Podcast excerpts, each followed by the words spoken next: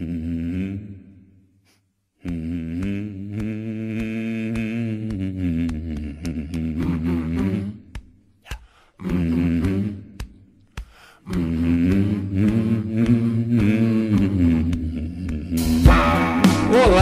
olá! Estamos começando mais um Alta Performance em Gestão, o podcast do dono da pequena empresa. É isso mesmo? Não, pequena e média. Pequena e média, da PME, é o do, da PME, certo? Meu nome é Alan Patrick e eu estou aqui com a. Raquel Brasil. E do outro lado, nós temos aqui os hosts desse podcast, pessoas sensacionais. Se apresenta aí, Fernando.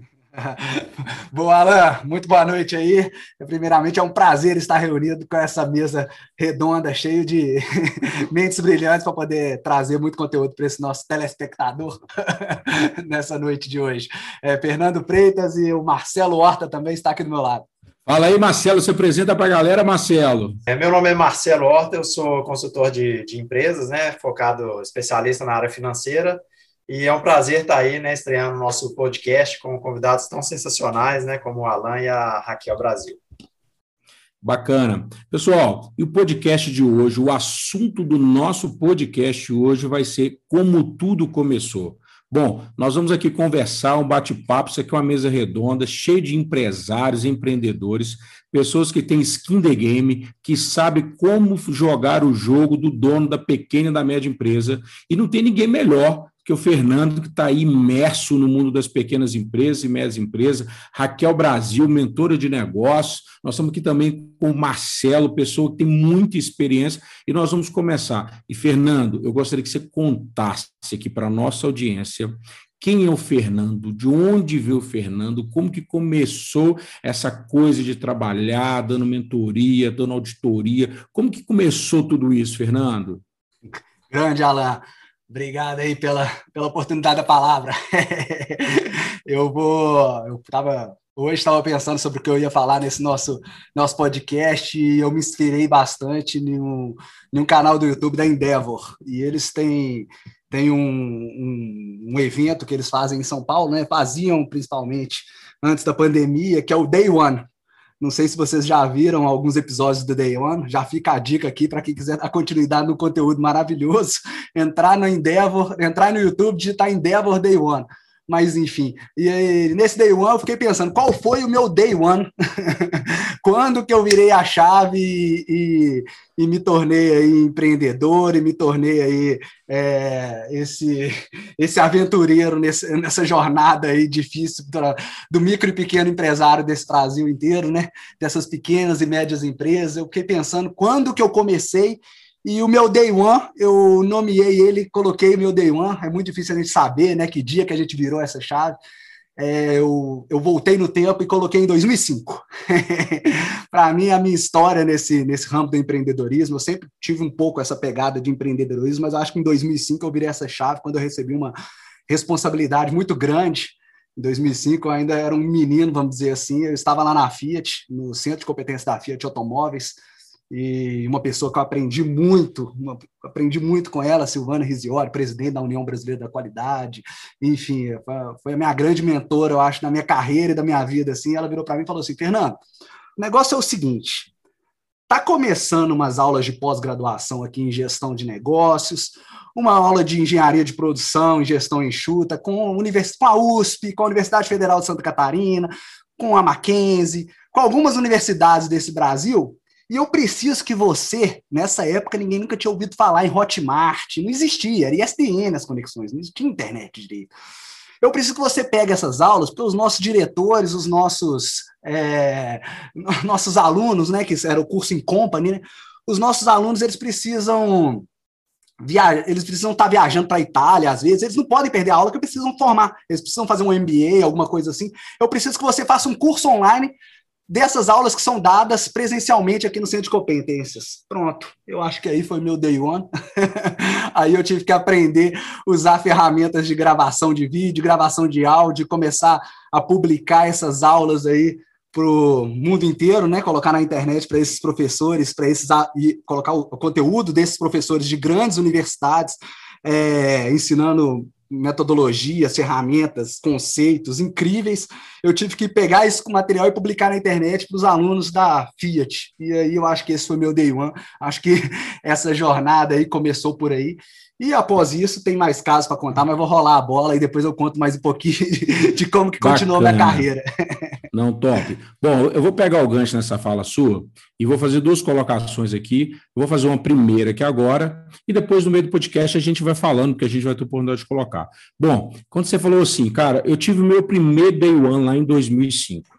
Bom, você acredita que o dono da pequena empresa ele tem um, um time, assim, ele tem um tempo, ele tem uma regra. Quando a gente, se a gente for fazer assim, uma, uma linha do tempo, né, colocar uma régua e aí colocar lá 2001, 2002, 2003, você acredita que o dono da pequena empresa ele consegue é, ter esse momento assim, falar assim, olha, eu me tornei aqui o meu day one, o dia tal foi nessa data, na abertura do seu negócio, ou você acredita que essa questão empreendedora, essa questão que já vem, comportamento empreendedor, mindset empreendedor, mindset é a forma de você pensar, de você agir em relação a algumas coisas. Você acha que vem no momento que o cara ele abre uma, um negócio, Fernando, ou você acredita que isso vem bem antes da abertura de um negócio? Então, é, a minha opinião, é, uma frase, que agora eu não sei de quem é, uma frase que eu gosto bastante, que empreender, né? Quando você é empresário, você tem o desafio de solucionar problemas.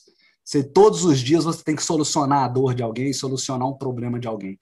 Então, até por isso que eu acredito que esse foi um dos meus maiores desafios em 2005, resolver uma dor de uma diretora da Fiat que ela precisava, porque ela tinha um problema muito grande, sem Hotmart, sem YouTube, sem ferramentas de gravação, eu consegui pegar esse, isso daí, ter a ver empreendedor, do microempreendedor, né, porque eu já era um microempreendedor dentro da empresa dela, eu pegar tudo isso e transformar em, em, em pegar essa, esse limão e fazer uma limonada e conseguir fazer o, o serviço, ou seja, resolver a dor dela. Então, então, eu não acredito que vai ser um dia que, opa, hoje eu abri minha empresa. Você já tem que, em algum momento da sua vida, você tem que ver, se ver solucionando o problema, solucionando a dor de alguém. E aí, quando você se vê que você tem uma, você, você consegue se destacar resolvendo o problema, seja, e não só problemas como esse, você cozinha muito bem, você resolve a dor da fome de muita gente. Então, se você consegue ser um ótimo cozinheiro e você percebe isso e resolve abraçar isso daí, ser empreendedor e resolver mais problemas de mais gente, eu acredito que esse é o seu bem Day One. Eu gosto muito de um episódio do Day One do Salim Matar da Localiza, que ele fala que quando ele, ele, descobriu, ele foi pesquisar quando foi o Day One dele, ele fala que foi o dia que ele chegou e conseguiu um sócio perfeito para ele. Ele fala o seguinte: ó, o meu sócio perfeito foi o dia que eu arrumei uma sociedade com o, o meu gerente do banco. Aí todo mundo, ah, como assim? O seu gerente do banco se investiu em você? Falou, não, cheguei lá, menino, falei com ele: olha, eu preciso de pegar um empréstimo. Aí ele me dava o crédito que eu quisesse, me oferecia o crédito que eu quisesse. Eu precisava de 100 mil, ele me oferecia 100 mil. Ele não olhava se eu ia conseguir pagar e eu não olhava a taxa que ele ia cobrar. E aí deu certo, a gente foi embora. e esse foi o meu day one. Eu não, boa, boa, boa.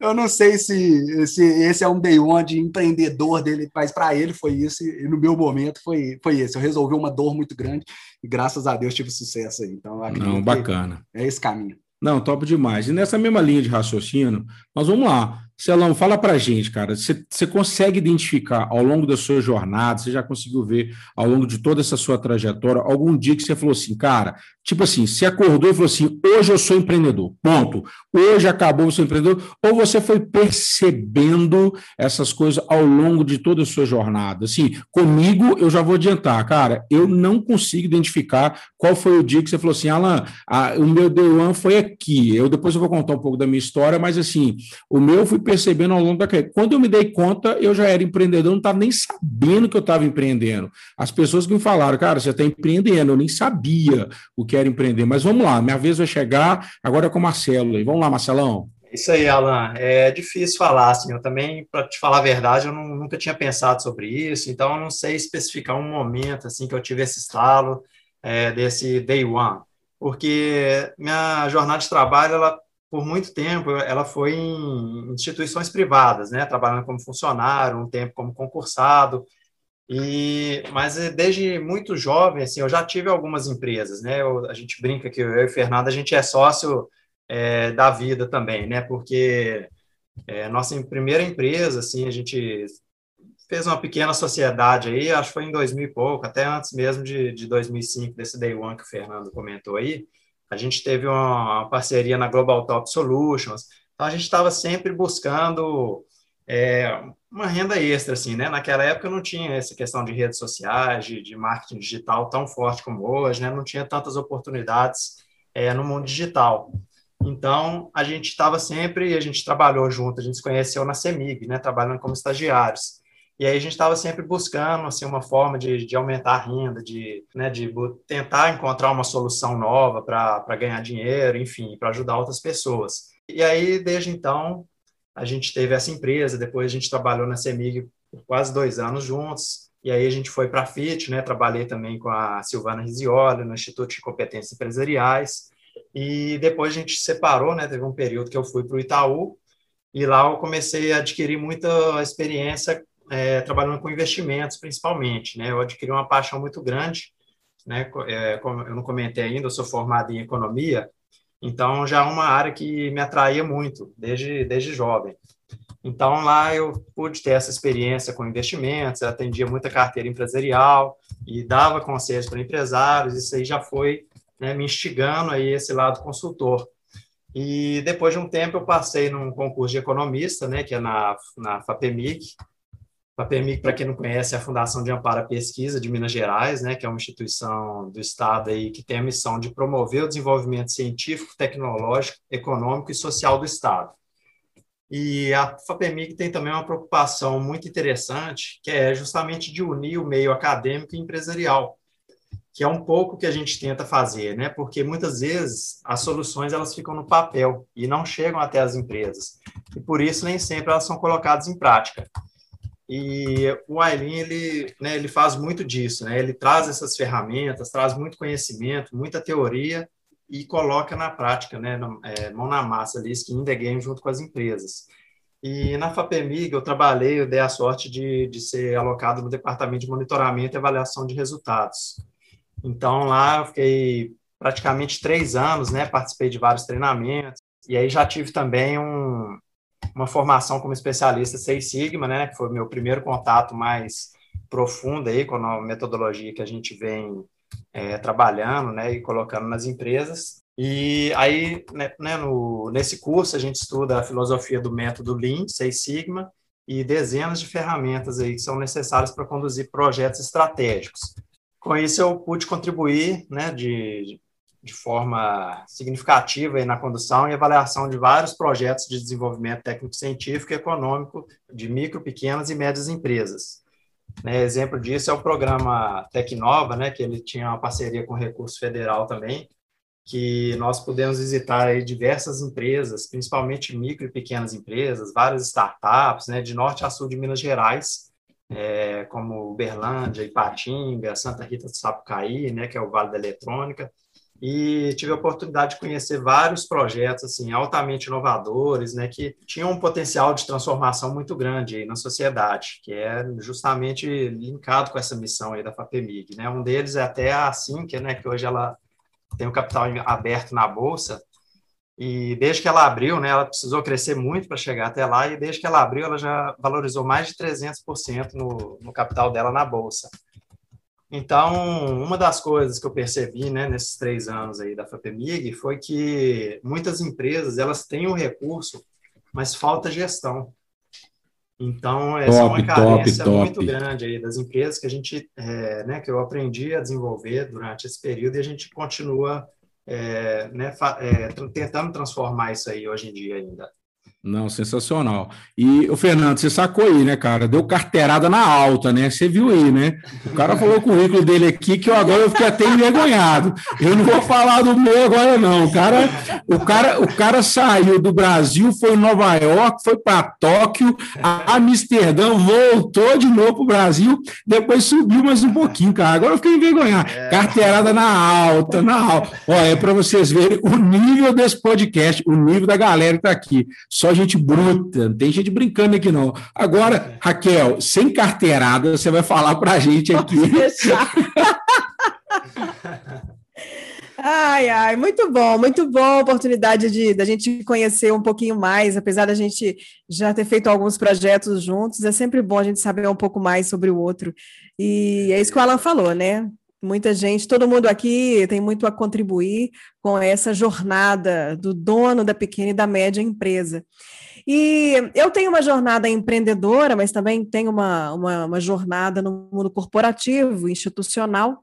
Eu empreendo há 17 anos, o Alan é meu sócio, em vários desses negócios ao longo da jornada. Eu tenho um irmão também, é, que já foi meu sócio num negócio, hoje é sócio num outro negócio. Então a gente vem. Nós temos que falar para a galera, amor, que nós somos, além de sócios, nós somos o quê? Sócios nos negócios e sócios no amor. E temos dois grandes empreendimentos, que são dois filhos, Bernardo e Laura, é, né? Verdade, verdade. Essa é a parte da família. Não contou o maior Mas, triunfo. Pois, o maior triunfo? Qual que é, é Fernando? É os dois, é a Laura e o Bernardo. Ah, pois é. Você, Raquel. Não, agora, hein? Então, mas então eu venho nessa, nessa trajetória empreendedora, aprendendo com o dia a dia do negócio. E além disso, eu trabalhei mais de 13 anos no Sebrae, desenvolvendo soluções e acompanhando projetos voltados para a micro e pequena empresa. É, desenvolvi uma carreira internacional ao longo desses, desses 13 anos, é, foram mais de 300 empresários acompanhados em mais de 35 missões internacionais, além de outros projetos que no outro podcast a gente pode falar um pouquinho mais, tem muita história boa para contar. Mas essa pergunta que o Alan fez né, no, no início, onde tudo começou? É, a minha visão empreendedora eu acho que começou cedo com uma inquietude, é, aquela vontade de fazer alguma coisa diferente, é, de ter uma renda extra. Eu acho que é aí que começa a inquietação do empreendedor. A gente, eu demorei a, a começar a empreender. O nosso primeiro negócio formal foi em 2004 e eu trabalhava numa multinacional e fui convidada por essa multinacional da, da indústria automotiva para montar uma empresa, uma assessoria de comércio exterior e prestar serviço para essa empresa. Foi assim que eu comecei, com assessoria de comércio exterior, depois nós fomos para o varejo, e depois eu também conto essa história com mais detalhes aqui, que a gente teve outros, outros negócios. Mas por que, que eu estou fazendo hoje o que eu estou fazendo? Por que hoje mentoria de negócios? Essa, esse é o meu posicionamento hoje no mercado. Então, eu tenho mentorado donos de pequenas empresas e tudo começou exatamente pelo que o Alan falou logo quando ele abriu o podcast, que ele falou sobre o skin the game. Né? Eu tenho a pele em risco, eu tenho a pele no jogo. Então, vivenciar os problemas do dia a dia do negócio, estando lá dentro do negócio, foi uma questão que foi me, inquietando ainda mais, me incomodando ainda mais, porque alguns problemas a gente não conseguia resolver, porque determinadas situações dentro da empresa, mesmo chamando, é, pedindo alguma ajuda pontual, a gente não conseguia solucionar esses problemas. E na minha trajetória no mundo corporativo, institucional, também não foi diferente. Observar empreendedores que tinham os mesmos recursos e uns é, despontavam no mercado e outros continuavam no mesmo lugar, isso tudo foi me deixando muito incomodada e eu comecei a investigar, comecei a estudar, comecei a pesquisar o que é que poderia ser feito de uma forma diferente que ajudaria esse empreendedor e também me ajudaria dentro dos meus negócios. Então, em linhas gerais, foi assim que tudo começou para mim. Nossa, pessoal, é o seguinte, eu agora fiquei até constrangido. Vocês estão vendo aqui, né? Carreira internacional, o outro que foi para Tóquio, que voltou, foi para Amsterdã, para Nova York, enfim. Vamos lá. Vou falar aqui. Meu nome é Alan Patrick, como eu já falei aqui no início, está rindo aí, né? Vocês estão rindo, tá certo, pode rir mesmo. Olha só, tá eu estou como os, eu estou eu estou como os mortais, tá? Eu estou como os mortais. Vamos lá. Quando a gente fala, quando tudo começou, como empreender, independente da carreira que, que a galera que está aqui na mesa tem, é, o que é importante você entender é o seguinte: cada um tem uma história. E por que, que a gente está começando esse podcast é, como tudo começou? Porque é muito importante que você tenha noção, consciência de quem você é agora e como a sua história começou, e valorizar a sua história. cada um tem um tempo na história, cada um tem uma história para contar, não tem história melhor e nem história pior. Depende da forma que você vai ver, depende da forma que você vai conduzir. Então é o seguinte, quando se me perguntaram assim, já me perguntaram várias vezes, poxa, quando tudo começou? No meu caso, quando eu tomei ciência, obviamente que eu nem sabia, tá? Eu nem sabia disso, mas eu, aos 10 anos de idade, eu ganhei uma bicicleta, uma freestyle, e ali eu desmontei essa bicicleta e comecei a vender peças dessa bicicleta. É, quem é da década, final da década de 70, 80, sabe muito bem o que eu estou falando. Hoje, hoje é BMX, né, Fernando? Que a galera chama, não é? É isso aí. Mountain bike. É, hoje é BMX. É, mas naquela época era freestyle. Então, assim, eu ganhei uma freestyle, e o que, que eu fiz? Aquela freestyle tinha algumas peças que eram raras, umas peças de light, enfim. Eu desmontei aquela freestyle e comecei a vender as peças. Porque quando a gente fala em empreender, a que a gente tem de resolver a dor do outro. É a capacidade que você tem de pegar uma semente, plantar, regar aquela semente, aquela semente gerar frutos, você vender os frutos daquela semente. Ponto. Basicamente, empreender isso. Então, se você resolve a dor de alguém, se você pega um produto, parte esse produto, multiplica esse produto, ou se você compra e vende mais caro, você está exercendo uma atividade de empreendedorismo, você está empreendendo. Então, quando eu comecei, foi basicamente assim. Lá aos meus 10 anos de idade, depois aos 12 anos, eu fui ser feirante, Comecei como feirante, trabalhei na feira e ali já era uma coisa mais formalizada, né? A gente tinha a carteirinha da feira, enfim. Eu com meu pai trabalhei ali dois anos na feira e depois da feira eu entrei para o mercado de trabalho. Depois do mercado de trabalho eu comecei a abrir outras coisas. Depois eu tive um jornal de bairro. Depois do jornal de bairro, aquela trajetória que a Raquel contou, que em 2004, é, em 2000 e 2006, nós abrimos uma loja que era um modelo de licenciado, e, e dali para cá não parou mais, né? Eu vim sempre mexendo com alguma coisa, inovando, mas o que é mais legal quando a gente fala e a gente né, consegue ver isso que muito, muito claro na, na fala de todo mundo que está aqui, que houve um empreendimento na vida pessoal. Houve um empreendimento nos estudos, houve um empreendimento na vida. E acho que é isso que é importante, né, Fernando? Porque às vezes a pessoa fica assim, poxa, mas tem que empreender, precisa ter dinheiro. Será que para empreender tem que ter isso? Cara, eu, eu compactuo da seguinte questão, tá? Não precisa de dinheiro para empreender. O que o cara precisa ter, e quando eu falo cara aqui, eu estou me referindo a homem e a mulher, tá? A pessoa precisa ter vontade de fazer as coisas acontecer. Porque não adianta você ter dinheiro e não ter vontade.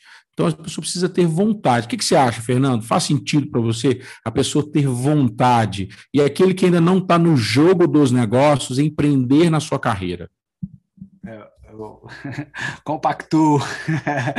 desse, desse conceito. Eu acredito que depois de anos, e igual o Marcelo comentou, a gente começou com o Global Top Solutions, resolvendo a dor de empresas que precisavam usar o marketing digital, que na época nem era tanto digital, mas enfim, a gente naquele momento a gente estava tendo a paixão para poder ajudar as pessoas, a paixão por poder é, solucionar um problema. E eu acredito que é isso. Eu acredito que não é propriamente, ah, vou pegar um dinheiro dinheiro, investir num negócio, vou pegar um dinheiro, comprar um estoque, vou pegar um dinheiro, colocar em capital de giro, não vou fazer isso. Eu acredito que a partir do momento que você está, por algum motivo, seja qualquer ele, você está se dedicando a resolver uma dor ou resolver algum problema de alguma pessoa, você já está empreendendo, você já está, você já já está prestando um serviço para a sociedade, seja ele sua mãe, seu pai, enfim, ou para você mesmo, ou para o seu chefe, eu acredito que a partir do momento que você é, compra essa ideia de que você é capaz de ajudar a solucionar problemas de outra pessoa, você já está empreendendo e você nem sabe que, que, isso daí já,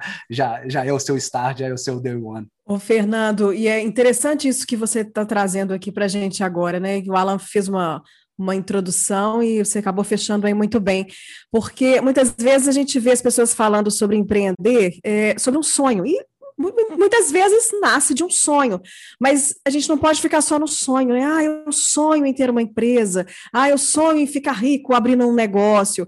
Na verdade, a empresa nasce para resolver o problema de alguém.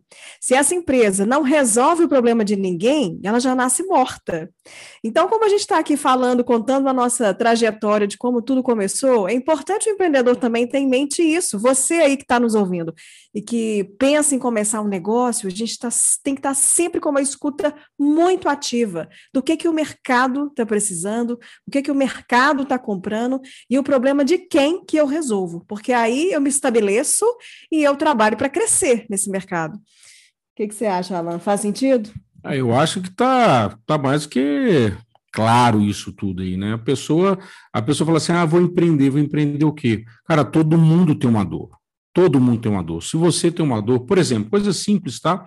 Qual mãe de primeira viagem que não tem várias dores? Então, assim, naquele momento da maternidade, a gente está falando aqui porque o Fernando é pai de primeira viagem, e ele sabe, cara, são muitas as dores. E em cada dor dessa que você está sentindo, que o, o, casal de primeira viagem está sentindo na questão da, da maternidade, da paternidade, é uma oportunidade de negócio. O que, o que acontece é que algumas pessoas conseguem transformar essa dor em dinheiro, em negócio, e outras pessoas conseguem simplesmente viver a dor e outras questionar a dor. Então, por isso que eu falei, vai muito da coragem, vai muito do mindset, porque empreender, a priori, não é fácil. Claro que não é fácil.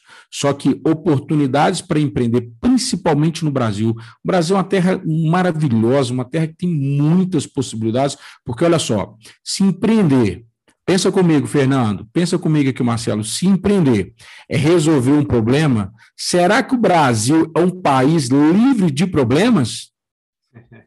O que, que você acha, Raquel? Você acha que é livre de problemas? Nossa, isso aqui é um celeiro de oportunidades. De... é problema de todo tipo, para todo lado. Raquel falou tudo agora, viu? E a gente está vivendo justamente isso, né? Porque, assim, essa pandemia, todo mundo está falando isso hoje em dia, né? O, o, mar de oportunidades que surgiu aí com, as, com essa crise, né? E com todas as crises surgem, surgem novas oportunidades.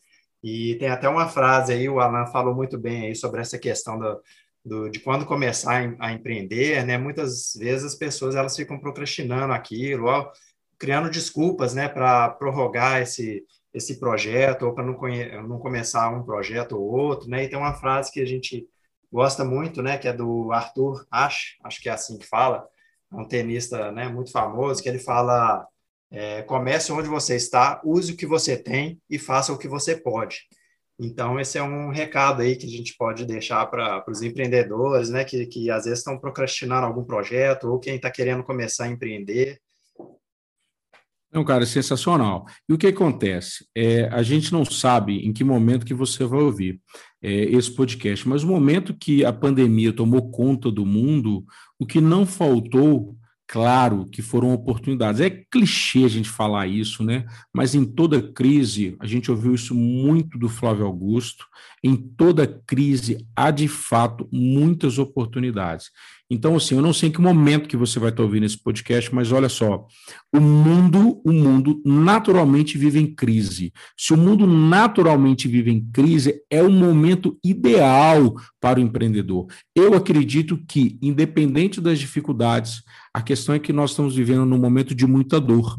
Então, no momento de muita dor, é muito mais fácil as pessoas comprarem a sua ideia. Então, assim, se você tem um senso empreendedor, se você pensa em empreender, na minha opinião, tá? Na minha opinião, é o momento ideal para isso, porque tem muita gente sofrendo e tem muita gente com várias dores que precisam ser solucionadas. Então, assim, é, eu, eu, eu falo sempre, cara, não existe momento certo para você é, montar o seu negócio. Né? Não existe momento certo. Ah, esse é o momento. Você tem que, obviamente, fazer a leitura do mercado, sentir o tempo, aquela coisa toda, mas Hoje, é, nós estávamos participando de um processo, de uma, de uma mentoria, e, e, nessa mentoria, na hora que eu fui conversar com, com o pessoal lá, que foi até o Bruno Campanema, uma pessoa sensacional, eu falei com ele assim, Bruno, existem alguns momentos que as pessoas sofrem de para-análise. O que, que é o para-análise? As pessoas ficam paradas por fazer tanta análise, né?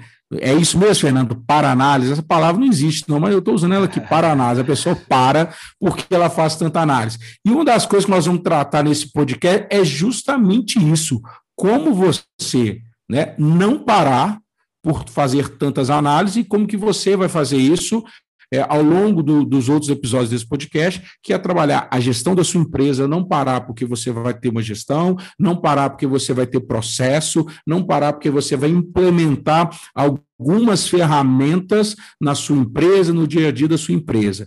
E pegando esse gancho, Fernando, eu queria que você falasse para mim, por quê? Às vezes o cara é pequeno, ele é dono de uma padaria, ele é dono de um mercado muito pequeno e escuta a gente falar assim: poxa, mas para eles é muito fácil. Os caras estão falando ali quem veio de banco, quem veio de FIT, quem veio de multinacional, o outro foi feirante aos 12 anos, mas, cara, e, eu que eu nunca tive nada disso na minha vida. Fernando, é. dá para simplificar as coisas para quem é pequeno para quem não entende ferramentas? Será que dá para empreender de forma fácil? Será que aquele conceito que a gente ouvia há muito tempo, cara, faz uma conta no papel de pão, faz um negócio. Você acha que faz sentido? Dá para ser feito assim? Será que as grandes empresas multinacionais, será que elas são realmente perfeitas em todos os seus processos, em tudo? Ou o cara que vai começar aqui, você fala com o cara assim, cara, começa, estabelece aqui algumas coisas básicas, algumas ferramentas básicas e vai? Ou você acha que o cara tem que ficar parado analisando o tempo? É, a minha opinião é a seguinte: a grande empresa é a pequena empresa que fez a coisa certa. Ela não nasceu. Ah, com... essa é sensacional. Ela não nasceu com as é ferramentas, ela não nasceu com o SAP, ela não, não nasceu com um sistema gigante. Ela nasceu pequena, assim como todos nós somos um dia, fomos um dia, ainda somos nesse Brasil. É, enfim, então acredito que, independentemente do tamanho, do porte da sua empresa, você fazendo a coisa certa, com ferramentas, com métodos, com filosofias, com conceitos, pegando essa prateleira que o Aileen vem oferecer né, de soluções para o pequeno microempresário desse Brasil, é, você consegue ter sucesso, basta fazer a coisa certa. Só que é, você falou a questão da oportunidade, de a gente estar tá vivendo um momento aí desafiador, né? A pandemia, uma coisa que eu nunca imaginei que eu fosse viver na minha vida, né? Pandemia, crise econômica, crise política, crise na Previdência. Fiz um estudo esses dias aí para trás, eu cheguei à conclusão que se eu quiser aposentar com, com o teto da Previdência Social, eu tenho que contribuir com o governo cerca de 9 milhões de reais durante toda a jornada da minha vida, né? Enfim, mas as oportunidades, elas estão aí para todo mundo. Só que ela vem disfarçada de trabalho duro. E é por isso que as pessoas não reconhecem. Muita gente quer, quer acha que é fácil. Nunca foi fácil para mim, nunca foi fácil para você, para Raquel, para o Marcelo. Nunca é fácil para ninguém. As pessoas acreditam muito nesse sucesso da noite para o dia. E eu não sei quem fala essa frase, mas o sucesso da noite para o dia ele, ele acontece, mas ele leva anos para poder chegar. então, eu acredito que sim, se o empresário pegar essa oportunidade, essa sua capacidade de solução de problema, seja ele para solucionar solucionar problema de fome num restaurante ou o problema de, um, de, um, de, um, de uma pessoa igual você, como feirante, resolver o problema da dona de casa que, consegui, que precisava comprar o alimento. Enfim, a gente tem que dar o melhor, porque quando a gente é outra frase do Cortella que eu gosto bastante, né? Faça o teu melhor na condição que você tem, enquanto você não tem condições melhores para fazer melhor ainda. Então, se você pegar essa. essa aí você tem que repetir, Fernando. Essa aí você vai ter que repetir, porque essa aí, vai lá, faça o seu melhor. Não, vai lá, vou ficar até quietinho aqui se eu poder falar. É uma frase do Mário Sérgio Cortella que é: faça o teu melhor na condição que você tem, enquanto você não tem condições melhores para fazer melhor ainda. Então, se você é um micro e pequeno empresário desse Brasil, você tem que tá, estar utilizando de ferramentas simples de, de gestão, igual você brincou o conceito do papel de pão, que a gente até falou numa outra live. Eu acredito que sim, é só é apenas a gente fazer a coisa certa e aí eu volto até um pouco na minha jornada aí, né? Voltando um pouco aí de onde eu comecei, né? Como tudo começou. Eu, eu tive, obviamente, igual você brincou, eu tive uma, um início de uma jornada muito rica, muito fértil em conhecimento, em teoria, aprendendo com o USP, com o Mackenzie, com a Universidade Federal de Santa Catarina, aprendendo um menino gravando aulas de professores renomados desse Brasil para diretores, presidentes de, de, de, de fornecedores Fiat, de, multi, de multinacionais.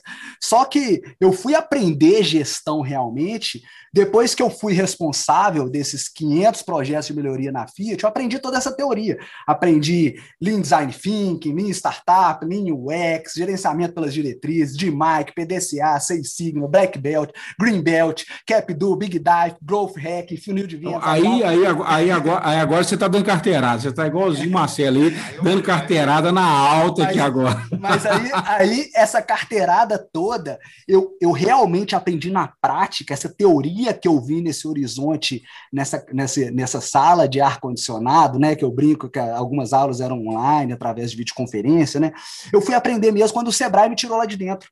Quando o Sebrae levou, me levou para micro e pequenas empresas desse Brasil, eu falei assim: nossa, mas como que eu faço uma técnica de funil de vendas para o micro e pequeno empresário que ele toca a produção, toca a operação, toca o financeiro, toca o marketing, toca o comercial? Como que eu vou vir com uma ferramenta complexa e colocar na bagagem desse empreendedor? E a gente conseguiu, na medida do possível, a, lógico, respeitando o tempo de cada um, as condições que cada um tem, né? a gente não quis, não, não pode, nunca queimar a ponte, chegar e falar assim, ó, oh, micro e pequeno empresário, compra o SAP Business One que você vai decolar sua empresa. Não é assim que as coisas funcionam. Então, para fechar esse, esse conceito de que o micro e pequeno empresário, a micro e pequena empresa, aquela pessoa que está buscando uma oportunidade nesse mercado que nós estamos hoje, tão competitivo, tão é, valente, né, tão voraz, eu acredito que a gente precisa, obviamente, nunca separar muito a teoria da prática, mas faz nas condições que a gente tem, faz na condição que você tem, seja numa planilha Excel, num papel de pão ou num, num sistema de gestão avançado com ferramentas e outras metodologias ágeis aí para você atingir o resultado. O importante é que é duro, mas se você tiver disciplina, você vai chegar lá. É isso mesmo, Fernando. E assim, a cada vez que a gente fala sobre isso, a gente conversa muito, né, sobre essas, essas questões metodológicas aplicadas ao dia a dia do negócio. É uma, uma conversa que a gente tem com frequência aqui, nós quatro, e eu costumo dizer muito que, assim, tem que ser simples, é, e mais do que ser simples, tem que ser funcional. Essa é a nossa proposta aqui com esse podcast, é levar toda essa mensagem, toda a técnica, todo o método e toda a metodologia, mas de uma forma que seja fácil das pessoas aplicarem, de uma forma que qualquer dono de pequena, de média empresa consiga implementar, porque senão não faz sentido, senão fica a, a é isso que você disse, né? É, a, a, técnica, é, como é que é? é o método e a né? prática, é, a prática de um lado e a, a, teoria do outro lado, ou seja, não resolve a vida do dono da pequena e da média empresa. E aí você me fez lembrar de um caso recente que aconteceu comigo. Eu tenho feito umas, umas lives no meu Instagram sobre diversos temas relacionados às temáticas que eu trabalho, que é cultura, liderança e processos. E aí, é, um amigo do meu irmão, que é empresário, mandou, ele, ele assiste todas as minhas lives, ele assiste todas.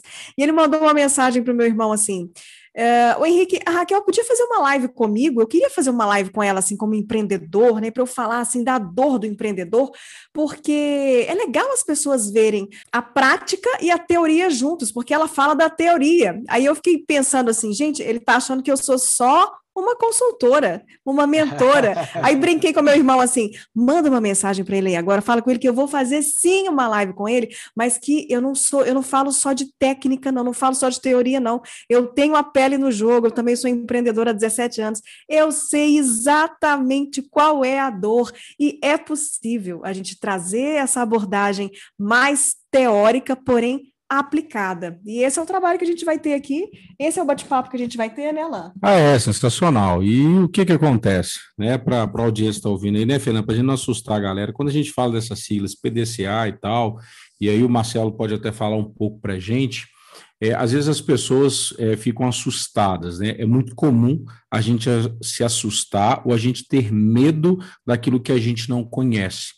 Foi comigo, sim, tem sido comigo assim, eu estou fazendo outras coisas hoje e às vezes a gente bate aquele desespero, você fica um pouco assustado, mas é natural, é um processo porque como a gente não conhece, a gente tende a achar que é muito difícil, mas olha, eu garanto para vocês que é tudo muito tranquilo, é tudo muito fácil. O que você precisa ter realmente é vontade. E o que não falta para o empreendedor é vontade. Eu falo porque o Marcelo, como veio do, do mundo de bancos, esse tipo de coisa, Marcelo, o que não falta são regras, é, nomenclaturas, no mercado financeiro, no montoeiro de coisas, e quem escuta um negócio desse fala assim, meu Deus, não, o Marcelo sendo economista, né? Economista, a gente já tem assim, né? Um economista por natureza tem aquela forma de falar as coisas e ninguém entende, né? O economista tradicional, né? Os caras assim, cara, o cara fala, tem, né, tem um, um linguajar tão específico, o cara fala e ninguém entende, não é, Marcelo? O pessoal já fica até com medo, fala, acho que a gente é um ET, né? Assim, de onde que veio esse,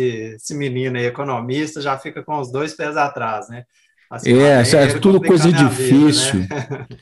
Mas, Mas é no, no, dia a dia. Isso aí, né, que você estava comentando aí sobre, às vezes, né, parece difícil e tudo, e né, eu enfrento muito isso, é, porque, como você acabou de falar, né, a parte financeira, nem todo mundo né, gosta, ou tem a facilidade, ou, ou, ou tem a aptidão né, mesmo para lidar com números, então a gente tenta trazer isso da, da forma mais fácil, né? Até retomando um pouco aquela ideia do, do day one, é, eu não sei exatamente qual seria o meu day one como empreendedor, mas eu sei é, o dia que isso, né, que, o, que a consultoria despertou em mim uma, uma vontade de, de ajudar, de contribuir nesse universo e abrir mão de um concurso público, né, que eu estava é, há já quase três anos, um pouco mais de três anos, aliás, né, porque antes de sair da, da FAPEMIG eu já fazia alguns projetos financeiros, o Fernando me indicava algumas empresas, a gente já trabalhou junto em algumas também, e uma delas, né, acho muito interessante esse caso, que é uma empresa grande, ela tem mais de 100 funcionários e ela tem operação no Brasil inteiro, mas ela começou do zero. E ela, ao longo dos anos, ele sempre, o, do gestor dessa empresa, ele sempre teve o controle na cabeça dele, principalmente o controle financeiro, os resultados dele, ou, ou pelo menos achava que tinha, né? Então, à medida que a empresa foi crescendo, ele foi ficando cada vez mais preocupado e perdendo aquele controle que ele tinha dos números. E aí a gente né, fez um trabalho legal lá né, de alguns meses, né, é, desenvolvendo todos os controles, resgatando, fazendo uma integração do, do da, da, gestão que ele tinha lá do software com, com uma, uns controles inicialmente mais simples, né, que com o tempo a gente foi desenvolvendo e aprimorando, mas aí eu lembro, assim, na primeira vez que a gente apresentou o resultado para ele, qual foi a reação desse gestor, assim, quando ele viu com, com extrema clareza, assim, parece que a gente abriu os olhos dele e ele viu os números dele, o resultado, assim, que estava até próximo do que ele estava esperando, mas com algumas diferenças e os indicadores para ele para ele poder gerenciar esses números aí, né, e tomar algumas decisões mais assertivas daí em diante, e aí ele me mandou, eu cheguei em casa, ele me mandou uma mensagem assim, né, falando, agradecendo demais e tudo, e falando que, é, que você, com seu conhecimento, me tirou da escuridão financeira. Então, aquilo assim, Top, mexeu cara, sensacional. Comigo, mexeu muito comigo, e assim, eu queria levar isso para mais pessoas. Eu sei que essa é uma área desafiadora, né, que pode parecer difícil, mas tem como né, ensinar e passar esse conhecimento de uma forma bem prática, bem simples, né, dependendo do nível de cada que cada empresa se encontra. Não, sensacional. Cara, estou feliz demais de participar desse podcast com vocês e a gente vai fazer aqui um mapa mental para falar mais ou menos das coisas que nós falamos. Nós falamos aqui, basicamente, contamos a história de como tudo começou na vida de cada um. Falamos aqui que não existe tempo bom ou tempo ruim para você começar, o tempo é hoje, é agora, você precisa começar. E assim, eu entendi aqui que o Marcelo já falou, ia colocar um desafio aqui, mas o Marcelo já foi, um desafio assim com três palavras ou quatro. Ô, Fernando, quatro palavras, cara. O que, que você fala para o empreendedor? Eu já entendi aqui do Marcelo que o Marcelo falou assim, cara, quero ajudar, quero tirar pessoas da escuridão usando a parte das finanças. Sensacional, cara. Marcelão, parabéns, cara, top. E você, Fernandão, o que, que você falaria para o cara que quer empreender? Agora, três, quatro palavras. Opa, pegou, pegou desprevenido. Tá vamos lá, vamos passar a bola aqui para a Raquel. o cara, é o desafio. Cara, empreender é isso, é desafio. Você planeja uma coisa, o negócio acontece de outra, você fala assim, eu vou abrir a porta e hoje eu vou vender. Cara, chega a hora, ninguém aparece, você não vende, e aí, o que, que você vai? Esse, olha só, mas como que é o nosso primeiro podcast, nós estamos começando, então é o seguinte, eu vou passar a bola para a Raquel, a Raquel fala enquanto você vai pensando aí. Quem sabe fazer ao vivo. Já, já, já, tô, já tô preparado, já que tem que fazer ao vivo, se a Raquel não tiver, eu já falo. Então bora lá, fala aí. Ajudamos os empreendedores desse Brasil a aumentar vendas, performance, custo é, reduzir custos e fidelizar o cliente, engajar a equipe. Não, você estourou, você estourou. Não, bom, puxou a vez, puxou, puxou agora a Raquel, você estourou, cara, não estourou, não valeu, não. Valeu, valeu. Não, é isso aí. Na verdade, eu também vou estourar. Não, então vamos parar, vamos parar esse podcast aqui. Deixa o Alan, deixa o Alan com quatro. É, o que eu vou trazer aqui é uma frase de um autor que eu gosto muito, que é Joseph Heller, que é mais ou menos assim: Eu acredito que em cada empresa haja um empreendedor enlouquecendo lentamente. E o nosso trabalho aqui é ajudar esse empreendedor a promover um processo de mudança na empresa e na vida dele, porque a gente sabe que o que acontece na empresa reflete na vida desse empreendedor. Então. Não, não, não estourou, resenha. Aí, aí é resenha do final de podcast. Nossa! Agora pode passar para o Alain. Quatro palavras. Vamos lá. Me cortou, lá, não vou duas. terminar. Vamos lá. Bom, a minha mensagem aqui é o seguinte: para você que está ouvindo esse podcast, bota fogo no parquinho, porque empreender é coisa de gente grande, não dá para ter mimimi, não dá para ficar cheio de coisa, e bora lá que a nossa função aqui é ajudar o empreendedor desse Brasil fazer grandes negócios, fazer suas empresas crescerem. Galera, um grande abraço, fui! Tchau, gente, até mais, até o próximo podcast. Valeu, galera. Até a próxima. Valeu, obrigado Alan, valeu, Raquel. Obrigado demais aí. Foi um prazer participar. Tchau, galera. Até a próxima. E é isso aí.